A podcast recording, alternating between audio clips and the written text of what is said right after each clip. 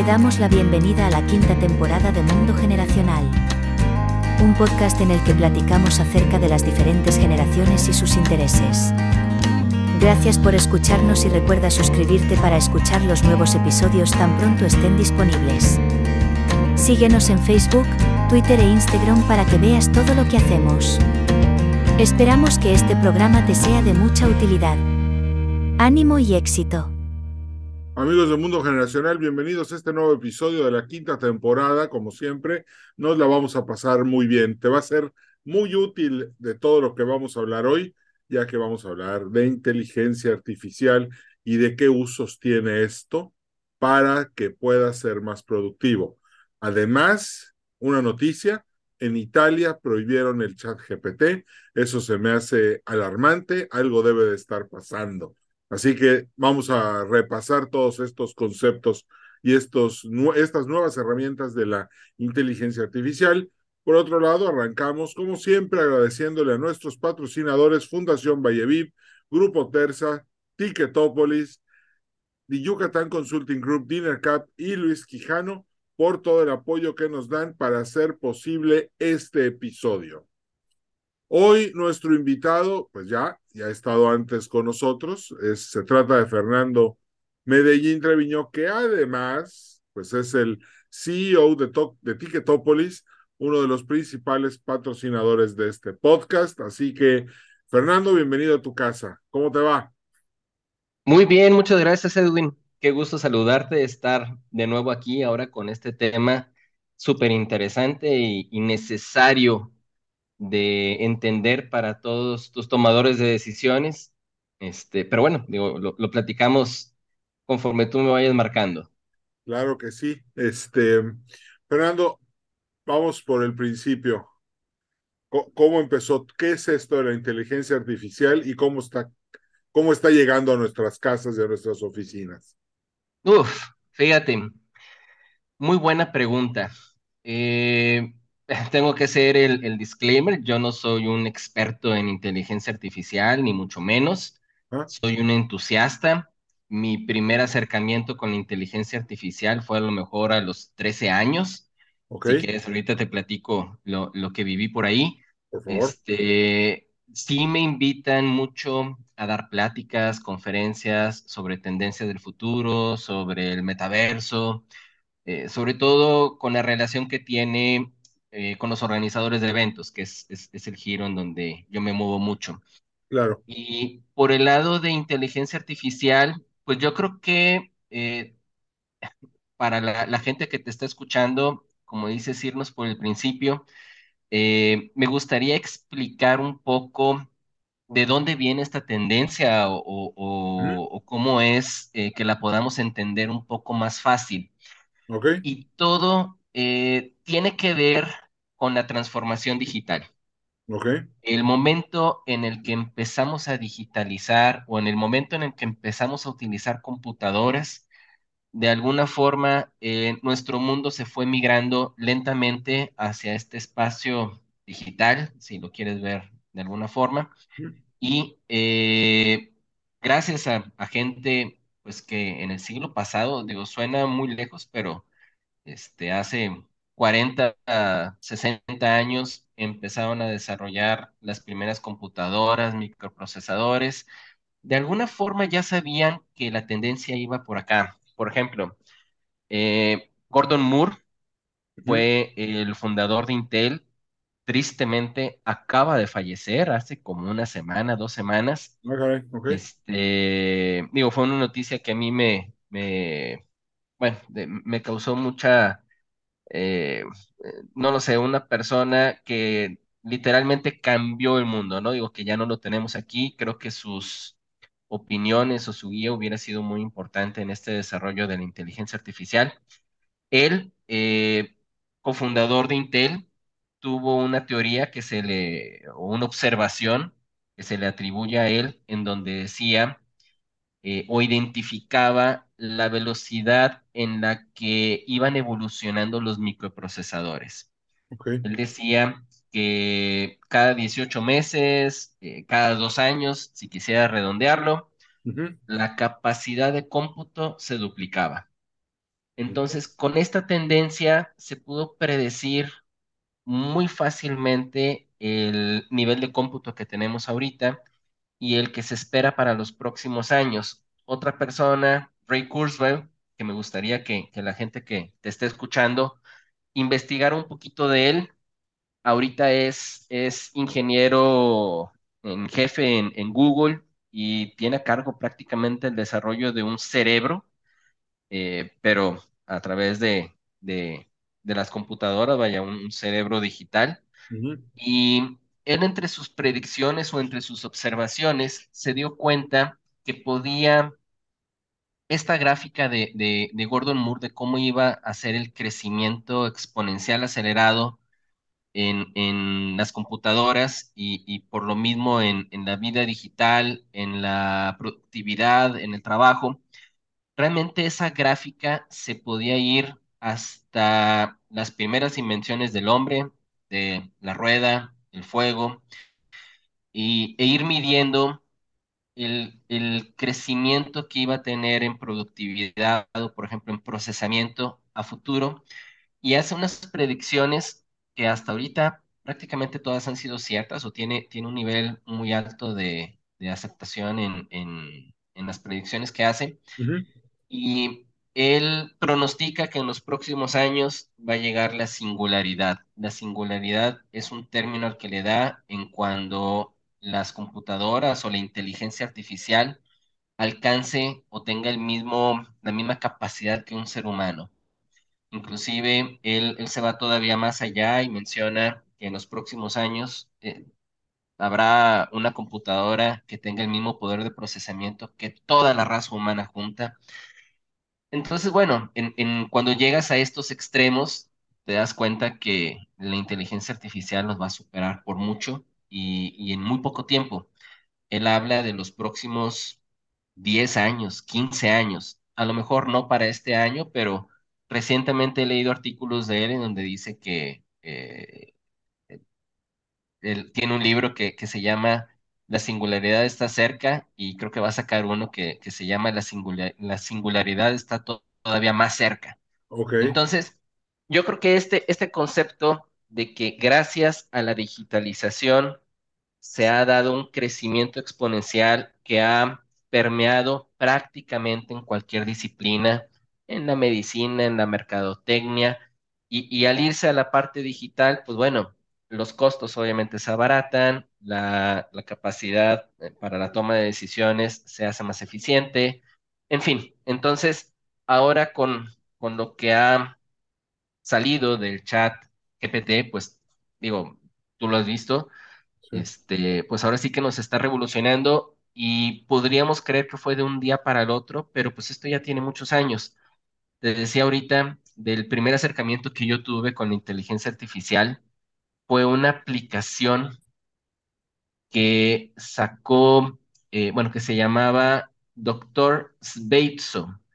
Era una aplicación de Sound Blaster. No sé si tengas la, la memoria de unas tarjetas de sonido En aquel entonces, cuando las computadoras nada más tenían una chicharrita que hacía un sí, ping nada más cuando sonaba algo y evolucionó y, y ya se le, se le podía escuchar, ahora sí como, como con música o, o- o con un sonido mucho más envolvente. Bueno, esas tarjetas de video traían un programa que simulaba el, el texto a audio. Y lo hacían con una inteligencia artificial, obviamente te estoy hablando de hace 30 años, sí, este, por allá del noventa noventa y tres noventa y cuatro una cosa así, ok, este, y era un sistema muy sencillo que te, te ponía en una situación como si estuvieras con un psicólogo y te decía, eh, dime cómo te llamas, eh, nuestra conversación va a ser en estricta confidencialidad. Al terminar toda la información, al terminar de platicar, todo se va a borrar. Entonces, platícame, ¿cuál es tu problema? Y la inteligencia artificial, que bueno, era un sistema muy, muy sencillo, pues jugaba con regresarte lo que tú le escribías. Si le decías, eh, me siento triste, te preguntaba, ¿por qué te sientes triste? Y entonces tú ya empezabas a elaborar. Y sobre la misma respuesta te la volví a contestar. Era un juego muy simple, muy sencillo, pero yo recuerdo que ponía a mi mamá, que en paz descanse, a platicar con, con esta aplicación y se podían pasar media hora, una hora hasta que decía, no, ya, nomás me está regresando la respuesta, ¿no? Ok, Este, bueno, creo que esa ilusión de estar platicando con alguien, ahorita, pues yo creo que ya, ya queda mucho, mucho más rebasada. Eh, si tú empiezas a platicar con el chat GPT, creo que lo puedes, puedes saber, o, o, o, o- bueno, más bien dicho, no puedes saber si se trata de la redacción de una persona o de algo generado automáticamente. O sea, esa percepción yo creo que ya no existe. Quizá por algún tipo de error en interpretación o algo, te des cuenta que se trata todavía de una inteligencia artificial, pero el avance que han tenido en los últimos meses realmente es impresionante. De hecho, estaba viendo un artículo, obviamente no oficial, pero mencionando que esperan sacar ya la quinta versión a finales de diciembre ok, con todo el aprendizaje que, que le estamos depositando. sí, Este, entonces, y, y- y- y lo mencionan que sería eh, prácticamente al nivel ya de, de una persona, el, el- el- el- el conocimiento, la, la inteligencia. Y, pues entramos también en debates de cómo poderlo medir. Existe una prueba muy famosa, la prueba de Turing, en donde eh, a través de preguntas, eh, quien se las esté haciendo debe de identificar si se trata de una persona de una máquina y si lo engaña, pues quiere decir que pasó la prueba. Y aquí, pues por un lado, el ser humano es muy fácil de engañar. Este, es, es, es, es algo a, a lo mejor difícil de interpretar de la prueba pero creo que, por lo menos en mi experiencia con lo que he platicado con, con este chat o las veces que hemos interactuado, pues realmente yo lo veo muy, muy, muy avanzado. Oye, ¿y qué soluciones me aporta la inteligencia artificial para yo poder hoy sacarle el máximo provecho? ¿Qué, qué, qué viene a solucionarme, por ejemplo, el chat GPT, pero la versión gratuita, contra hacer una consulta en Google, un eh, dónde está o qué es, por ejemplo, qué son las pirámides de Chichen Itza, quién las hizo? O sea, ¿cuál es la diferencia entre googlearlo y ponerlo en un chat de inteligencia artificial? Mira, es bien interesante porque por ahí Google también tiene el reto ¿Mm? de incorporar este tipo de herramientas lo más pronto posible a su buscador, a- así como ya lo hizo Bing. Eh, aquí el detalle es, es, es esto. Cuando tú haces una búsqueda en Google, la respuesta que te entrega el buscador es una página en donde probablemente encuentres lo que estás buscando, sea lo que sea, Un producto, una definición, la biografía de alguien, un tema histórico, pero cuando tú se lo preguntas al chat, Sí. GPT en este caso, te da la respuesta. No te da un, un vínculo en donde la puedes encontrar y a lo mejor sí, a lo mejor no. Aquí, este sistema agarra fuentes de diferentes partes del Internet que ya tiene grabadas y, y te hace de alguna forma una síntesis o un resumen. Ojo, si la información que se le dio al chat está equivocada, pues definitivamente va a entregar una respuesta equivocada. Y ese es uno de los retos, que eh, el chat dentro de su inteligencia todavía no identifica o no sabe identificar eh, o darle un juicio de valor en, en, en una respuesta, en, en, vaya, algo que le suene raro, pues no, digo, no, no, no, no te lo va a poder identificar.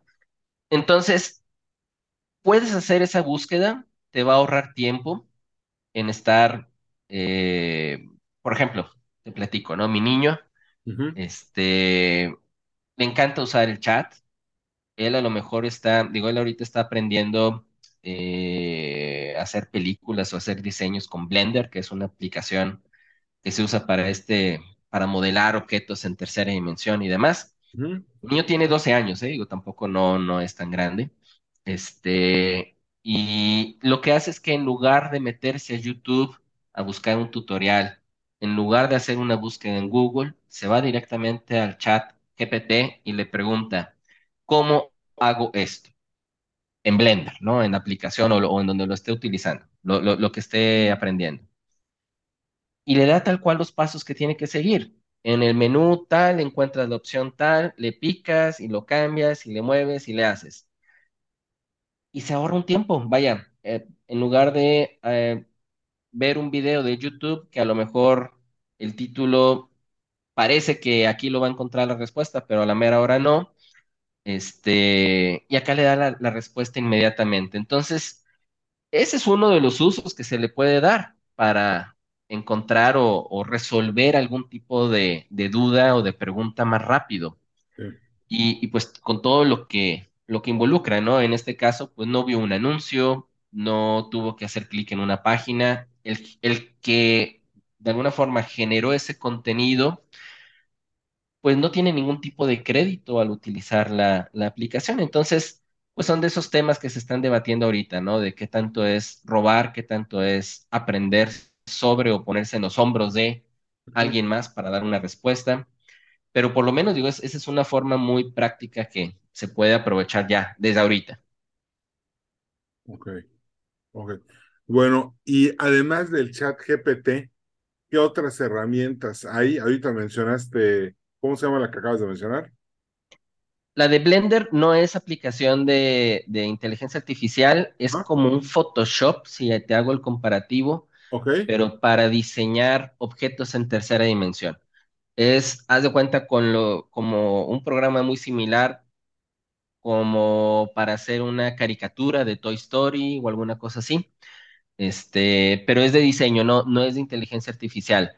Ahora, al rato, yo creo que este mismo tipo de herramientas van a tener ya un componente de inteligencia artificial en donde no vas a tener que dibujar por coordenadas, no vas a tener que, que claro, hacer el trabajo manual, sino que le vas a explicar, quiero eh, una figura con forma de extraterrestre, pero de color morado, este, pero que esté más alto, no sé, digo, y, y- y el sistema te va a crear esa, ese objeto o esa figura tridimensional para que tú ya la puedas manipular en, en otro tipo de aplicaciones.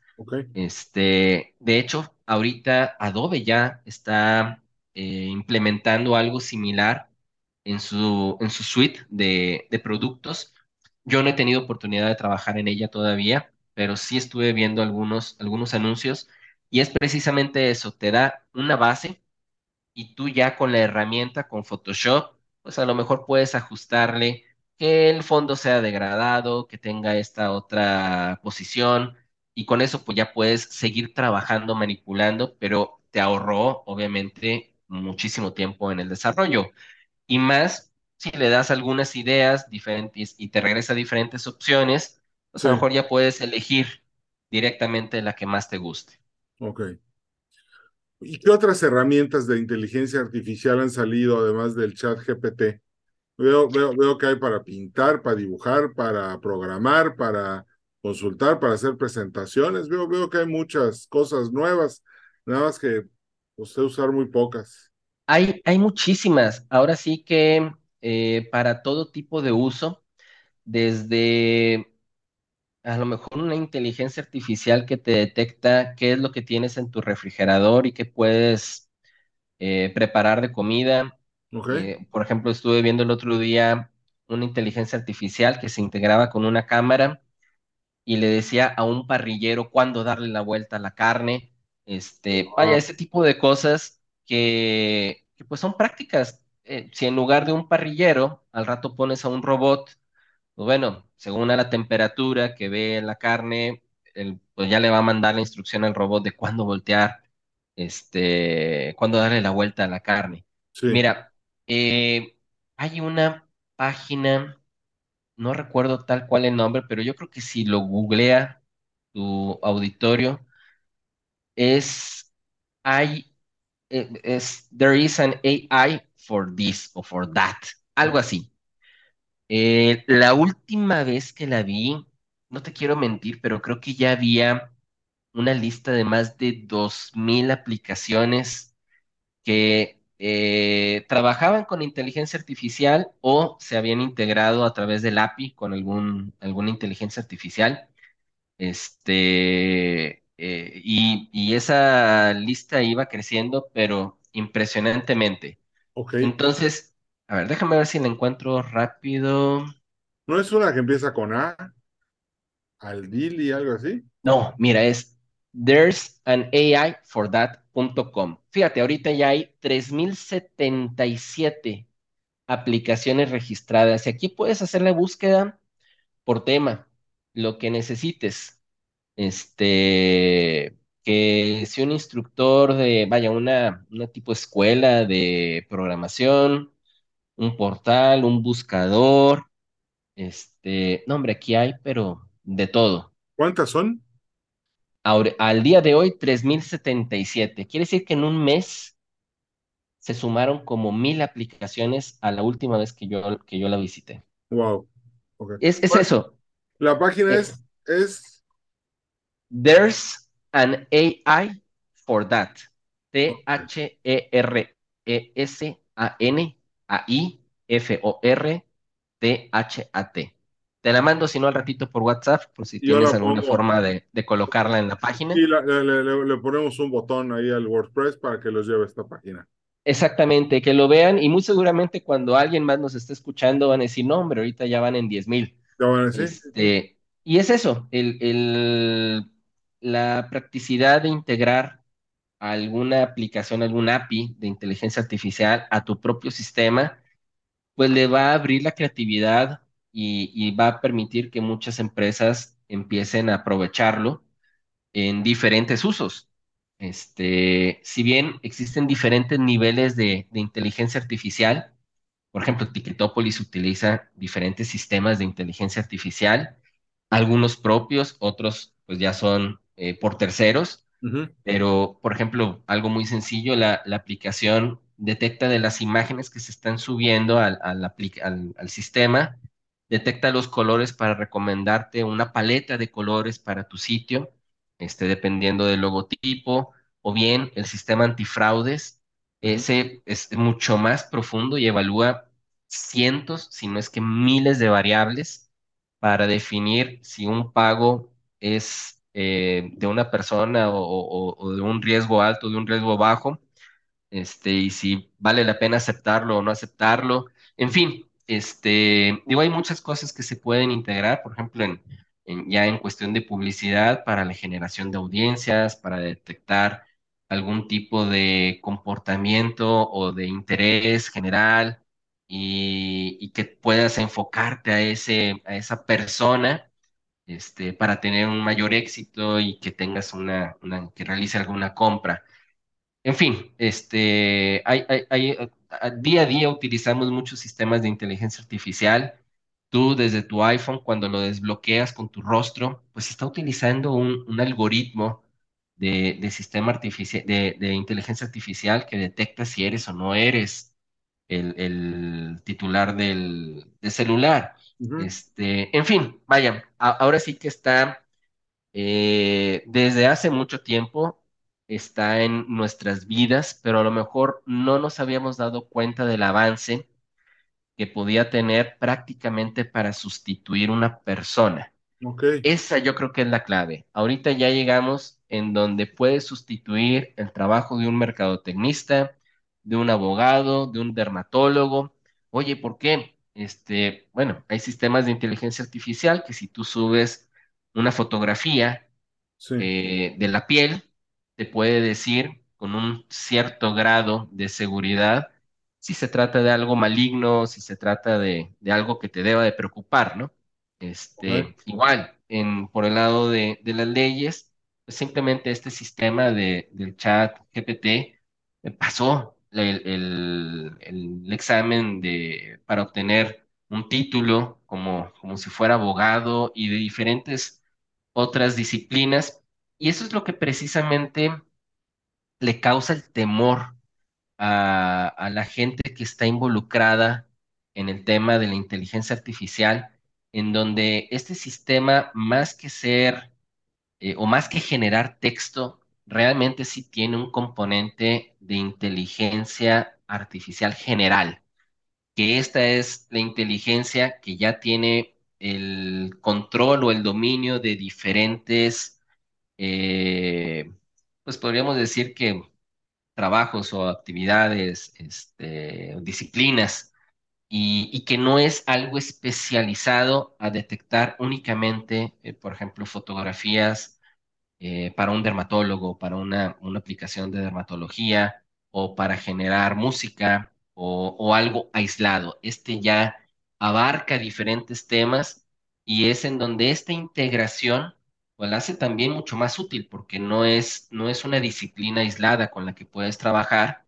sino que ya puedes de alguna forma hacer algo más robusto en, en sus labores. Ok. Oye, Fernando, hoy en la, hoy en la mañana, en un grupo de WhatsApp donde hay mucho grillo, mandaron una aplicación que es una, que es como tener un abogado. Que tú te vas poniendo los problemas y te vas sacando todos los códigos que hay, todos los frentes que puedes abrir y toda la asesoría que te... Y es gratuito. Es gratuito. Sí. Y eso ya existe al, al, día de hoy. Pero en español ya existe para México. Es lo que ah, claro. Sí, sí, sí, sí. Sí, e, este tipo de aplicaciones, pues es eso, ¿no? Eh, aquí, pues la única duda o, o, o, como mencionaba, ¿no? Que puedas utilizar al día de hoy. Yo al día de hoy, yo creo que no confiaría al 100% en un dermatólogo virtual o en un abogado virtual o inclusive en un cocinero virtual. No estamos ahí todavía, pero esto es algo de semanas, meses, capaz hasta días. Entonces, este, pues sí es muy importante que lo tengamos en el radar, que tu audiencia, que es tomadora de decisiones, uh -huh. pues no vas a sustituir la experiencia que tienen ellos o la cantidad a lo mejor de, de, de datos o...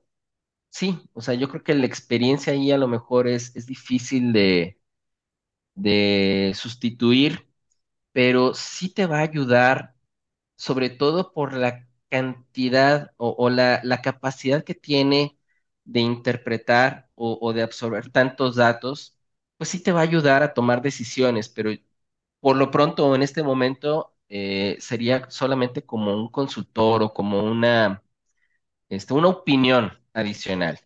Y muy seguramente el, el, chat, pues lo que te va a generar es su, su resultado con variables o con respuestas que a lo mejor no habías considerado o no, no habías contemplado eh, hacia ese enfoque, ¿no?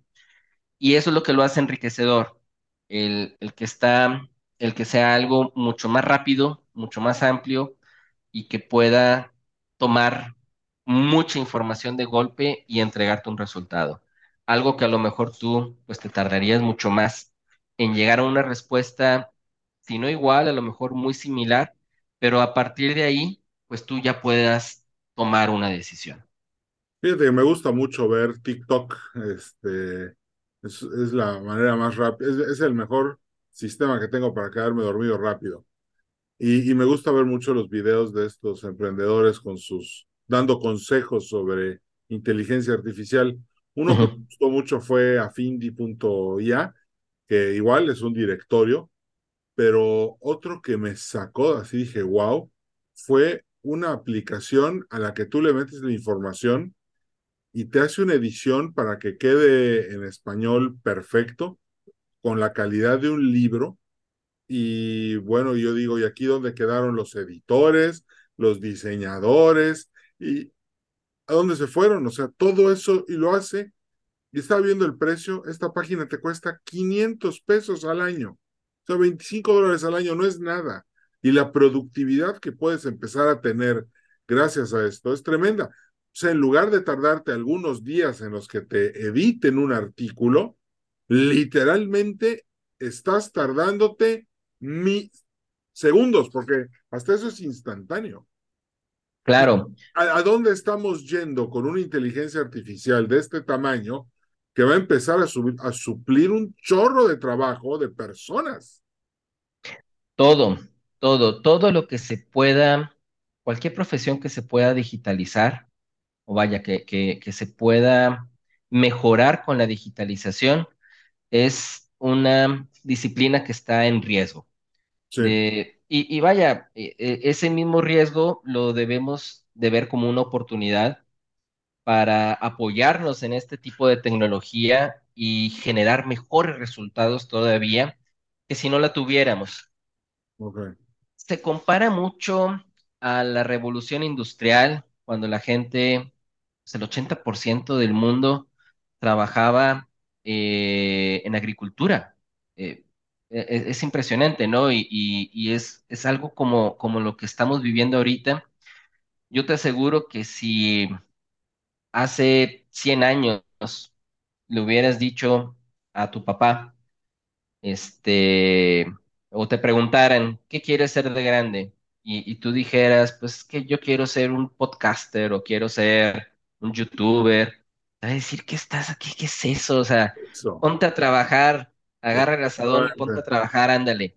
Este, digo, son ahora sí que em- empleos o disciplinas trabajos que no existen ahorita y, no tenemos la cabeza para, para inventarla, vaya, para, para imaginarnos qué es.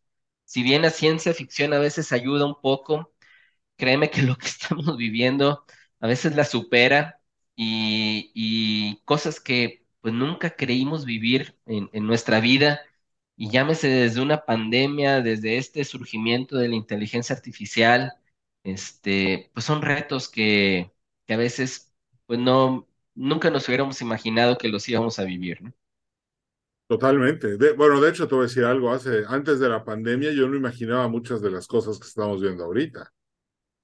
Exacto. Aunque, aunque los fondos de inversión se están retirando de manera masiva de la tecnología y están poniendo los fondos en empresas petroleras, aún así, el, el, el avance sigue siendo tremendo y estamos en un mundo que en el 2019 yo no hubiera reconocido. Mira, es precisamente el reto que menciona Ray Kurzweil, que es muy difícil pensar exponencialmente. Cuando tú ves, y es un ejemplo que ellos mencionan, ¿no? Cuando tú estás en el safari y ves a 100 metros un león que viene hacia ti, Ujú, pues tienes una forma muy práctica de predecir la velocidad que se va a tardar en llegar contigo. Pero cuando estás hablando de avances exponenciales, un, un- un, por ejemplo, 30 pasos lineales, sí, son 30 pasos, ¿no? Cuando son 30 pasos exponenciales, estás hablando eh, de una distancia impresionante, o sea, no, es, es, es imposible alcanzar a, a calcularlo de forma mental, vaya, de, de, de visualizarlo.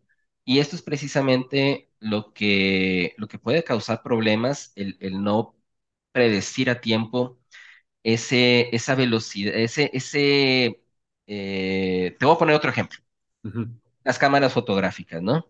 Este, nacieron en Kodak, pero los mismos dueños de Kodak nunca le vieron el potencial, porque cuando se presentó era una cantidad de megapíxeles que daba risa. Y ellos decían, oye, es que Kodak se trata de fotografía profesional, de una calidad mucho más alta. Y lo que ellos no vieron es que rápidamente la tecnología iba a llegar al punto en donde iba a igualar la calidad, o ahorita pues ya lo vemos cómo lo ha superado.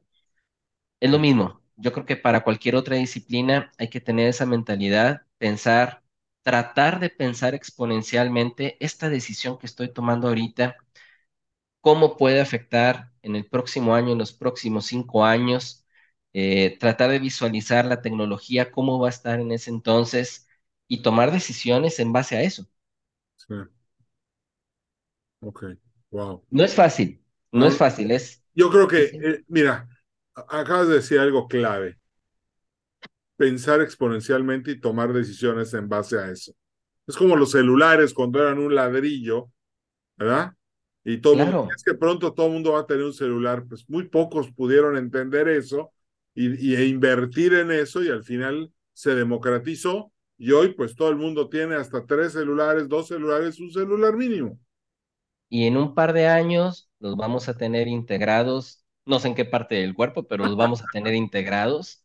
Y más al rato van a ser unos nanobots que, oye, este, batallas para ver, pues aquí estos nanobots se van a meter al ojo y solitos van a estirarle o van a aflojar el nervio, lo que necesites. Este, digo, ahorita ya hay gente que podríamos decir que es una parte humana y una parte robot. Que se apoya con... Sí, claro. Si tienes un marcapasos, oye, pues tienes una, una parte, una herramienta que te está ayudando a vivir, ¿no?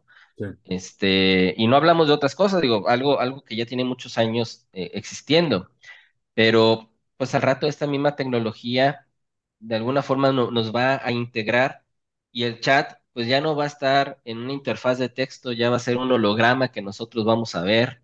Exacto. ¿Quién sabe? Ahora sí que esto eh, va avanzando tan rápido que, casi cae en, lo que es la ciencia ficción, pero como te decía hace rato, es ya muy difícil de, separar esa, esa línea que lo divide. En Estados Unidos acaba de ser el Día de los Inocentes, es el primero de abril, y, de veras que yo me metía con miedo a, revisar las noticias, veía una nota y dije, no, esta es inventada, es, es por el Día de los Inocentes, ¿no? Pues nada, era algo cierto. Entonces, créeme que ahorita vivimos un Día de los Inocentes perpetuo. Todos los días, si quisieras darle esa interpretación en las notas, dirías, no, están jugando, es inventado. Y qué barbaridad. Digo, esto nos sorprende. Oye, Fernando, pues muchas gracias por esta entrevista y por tu tiempo. estuvo muy interesante. Ya nos dejas con una gran responsabilidad de, de, meternos a investigar este tema. Creo que, creo que es fantástico. ¿Cuál es, ¿Cómo te podemos localizar? Tus, tus redes sociales. Este... Pueden buscarme en Twitter. La verdad es que no, no soy muy activo en, redes sociales. Este, si te fijas, hasta a, veces hasta es difícil de, de localizarme. Nosotros ahorita pudimos coincidir en Jueves Santo, caray. Sí, este, ahora sí que es, complicado, pero pues yo los invitaría más bien a que ingresen a Ticketopolis, a, las redes sociales de la empresa. Ok. De pronto, eh, si me quieren contactar, por ahí lo pueden hacer. Ok. Este, y, o, cualquier duda, tengo por ahí un Twitter que es fmedellín79. Ok. Si me buscan y me agregan, por ahí podemos platicar también. Perfecto. Pero sí, soy, soy un poco reservado en el tema de, de redes sociales pero ahora sí que para, para platicar de este tipo de cosas, no, hombre, yo estoy encantadísimo. Vale, vale, perfecto.